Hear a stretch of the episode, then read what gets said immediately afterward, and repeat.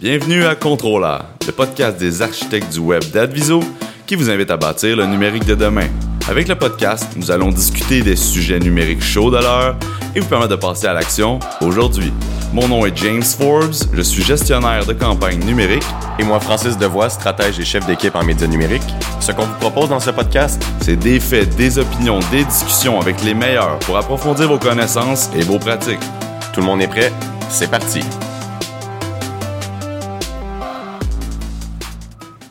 Alors aujourd'hui à Contrôle, on a la chance d'avoir un expert en médias numériques, Jean-Michel Dubé, qui est chef de pratique chez Adviso. 2018 marque une étape importante en termes de sécurité des données, et c'est d'ailleurs le thème principal du premier épisode de Contrôle. On va entrer dans le sujet en commençant par ce qui a déclenché un vent de panique dans les médias, Cambridge Analytica.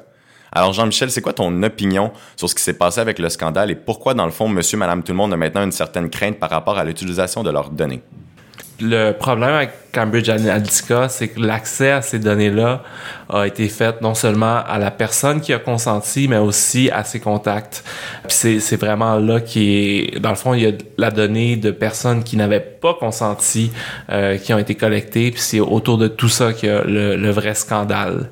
Par contre, le monde consentisse rapidement euh, pour avoir accès à des plateformes sans nécessairement être informé de, de, ce qui va arriver avec leurs données. Pour faire un, un jeu avec euh, vous deux, même un test par rapport au consentement, quand Facebook, après avoir rencontré le Congrès, après que Mark Zuckerberg a rencontré le Congrès, ont changé beaucoup leur politique sur leur site et ont donné accès aux gens de pouvoir vraiment supprimer les applications euh, qui étaient connectées avec Facebook qui permettaient de collecter la donnée. Alors, juste faire un test avec vous. Lequel de vous deux a vraiment supprimé ou changé ces, euh, ces informations de euh, personnalisées?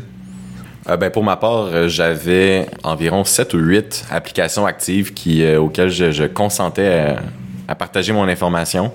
ce qui m'a le plus surpris, c'est que j'en avais plus de 200 en fait qui étaient inactives ou archivées dans un sens.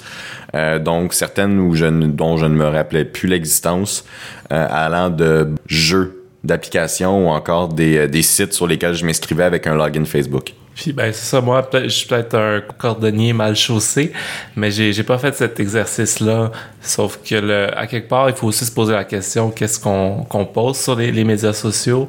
Puis ça, par contre, c'est ça, je, je fais attention à, ce qui est public, puis même à ce qui est là tout court. Euh, il y a des informations qu'on qui ne devraient pas se retrouver euh, sur des plateformes comme ça simplement. Là. Alors Jean-Michel, tu peux donner un peu plus de détails sur les Wall Gardens, euh, qui est un peu les données euh, qui sont gardées privées de Facebook et de Google. Euh, juste donner un peu plus de précision sur euh, c'est quoi ces données-là, qu'est-ce qui sont, qu'est-ce qui est fait, qu'est-ce qui peut être fait avec, et pourquoi Google et Facebook les gardent aussi euh, précieux et sécurisés. À la base, je pense que Facebook et Google c'est pas les, les pires. Dans, en fait, il y a, il y a c'est quand même des grosses organisations qui sont conscients de tout le pouvoir qu'ils ont avec toutes les données qu'ils récoltent. Et puis c'est c'est pas ceux qui qui exposent les données des, des utilisateurs le plus, plus facilement. Là. Il, y a, on, il y a beaucoup d'autres fournisseurs qui euh, qui devraient se regarder avant de commencer à critiquer Google et Facebook. Puis notamment pourquoi est-ce qu'on parle de Wild Garden? Ben c'est des fournisseurs pour lesquels il y a c'est beaucoup plus difficile de croiser la donnée avec ces fournisseurs-là qu'avec d'autres fournisseurs. Quand on parle de Google, on peut cibler des utilisateurs de données qu'on a collectées à travers nos CRM directement sur leur plateforme. Par contre, ils ne permettent pas de matcher notre donnée aux cookies qu'ils ont collectés sur le web. Euh, c'est un petit peu la même chose sur Facebook. On peut rejoindre les utilisateurs qu'on connaît sur leur plateforme, mais on peut pas aller au-delà de ça. Fait que de ce côté-là, il y a quand même un respect de la vie privée, puis tout ça se fait toujours avec la donnée qui est anonymisée. Euh, le problème avec ça, c'est que jusqu'à maintenant, par contre, c'est ces, mêmes fournisseurs-là qui se sont donné les balises, où sont les limites pour faire ce, ce genre d'opération-là. Mais c'est pas les utilisateurs qui, qui les ont déterminés, c'est vraiment les, ces compagnies-là qui ont intérêt à vendre la publicité puis à, faire profiter les annonceurs. C'est un petit peu ça, pour ça qu'on a ces discussions-là en ce moment parce que toute la, donnée a été collectée. Ces, compagnies-là ont énormément de pouvoir. C'est très peu réglementé euh, ce qui peut être fait avec. Exactement. Puis pour donner un peu un, un exemple concret, euh, des genres d'applications qui peuvent être utilisées pour faire les situations que la situation que tu viens d'expliquer, des certains fournisseurs d'applications euh, quand vous activez la géolocalisation en temps réel, quand vous changez de, ville ou de zone quelconque, sont capables de vous donner de l'information euh, que vous désirez utiliser avec cette application-là. On n'aimera pas de nom directement. Euh, cette application-là vous permet vraiment de savoir exactement l'utilisateur de son téléphone, dans quelle zone il est. Ce qui veut dire, si une personne rentre chez euh, Starbucks ou Tim Hortons environ à la même heure le matin et reste dans une période de temps euh, inférieure à, par exemple, 10 ou 15 minutes, on sait que c'est un consommateur, majoritairement. Si une personne rentre dans un Tim Hortons ou un Starbucks et reste, par exemple, 4 heures, 5 heures, il y a plus de risques que ça soit un employé. À partir de cette situation-là, on est capable de recibler exactement si la personne va souvent chez Tim Hortons, on est capable de le recibler et lui dire ben voici des publicités pour ton intérêt avec Tim Hortons. On t'offre un code promotionnel parce qu'on sait que dans une période de temps avec l'application, tu vas toujours t'acheter un café le matin chez Tim Hortons.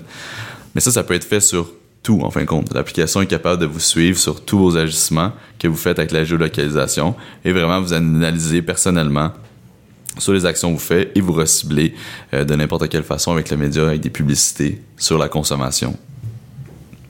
Tout à fait. Ben moi, ça me fait penser en fait aux personnes âgées qui passent la journée à têter un café chez Tim Hortons. D'après moi, sont exclus de tes campagnes, mon James. Ça se peut fort bien.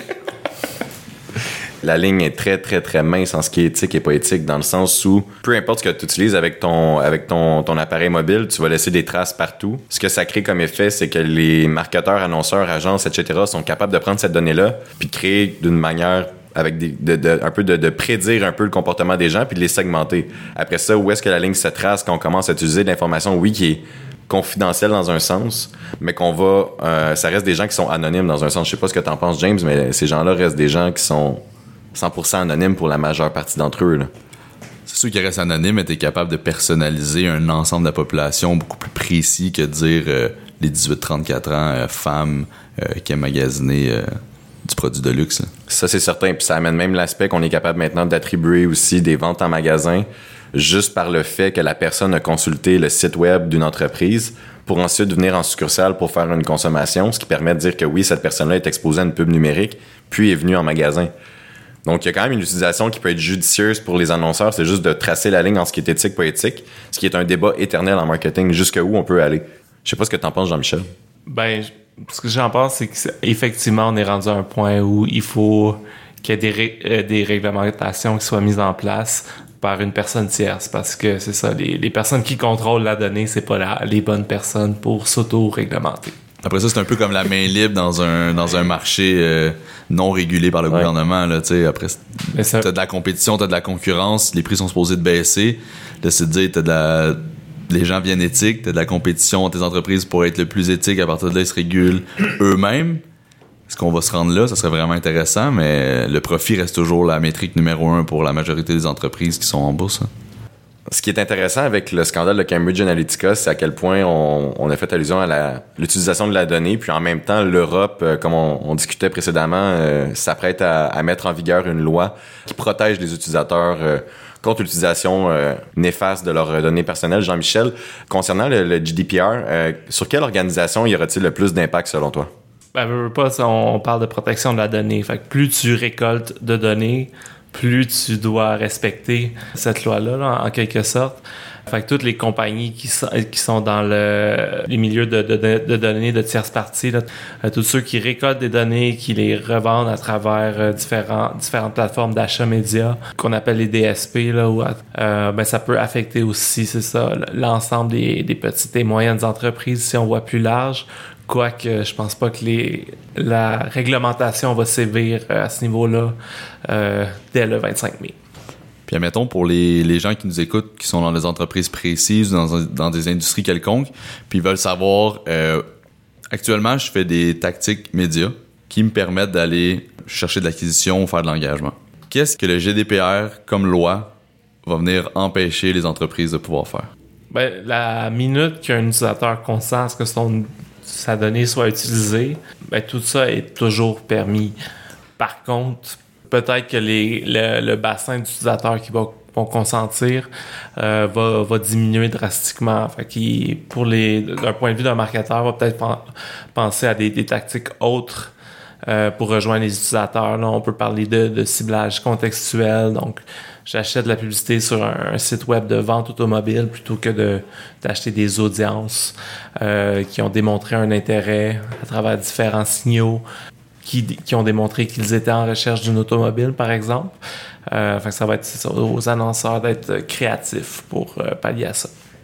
Si on relance sur ce sujet, est-ce que tu penses que c'est plus la responsabilité de l'agence ou de la compagnie euh, telle qu'elle, en fin de compte, la compagnie qui a un site web, de vraiment être conscientisé à cette situation ou de lever le, flag, lever le drapeau pour dire voici une, une, loi qui arrive bientôt, on doit vraiment s'adapter à ça. Comment qu'on agit? Ben, une loi à la base, ça, dépend du département légal. Euh, par contre, c'est ça, comme on, l'a vu au Congrès américain, euh, c'est un sujet qui peut être, complexe pour plusieurs. Et puis, euh, ça, ça prend définitivement de l'accompagnement de, de, personnes qui sont spécialisées dans la gestion de la donnée, puis qui l'utilisent, puis etc. Fait que je pense que c'est la le département légal, que ce soit un consultant ou le, département interne de la compagnie qui doit trancher sur les, euh, sur les décisions finales. Euh, mais l'agence ou les, experts en, marketing et en analytics des organisations euh, sont vraiment là pour explorer les, les solutions, explorer les, possibilités, euh, puis vraiment comprendre ce que ça implique de, de gérer la donnée d'utilisateur. Alors, merci Jean-Michel. Euh, tu as vraiment bien partagé tes connaissances aujourd'hui. C'était une super belle conversation euh, aussi avec Francis. Euh, alors, on se remercie pour ton temps, puis on espère te revoir sur le podcast dans un futur rapproché. Ce premier épisode de Controla a été enregistré chez Adviso, animé par James Forbes et Francis Devoix, produit par Mathieu Bastien et Laurence Presso. Un merci particulier à notre invité Jean-Michel Dubé, notre artiste musicale JD Leblanc de A-Makers. À bientôt.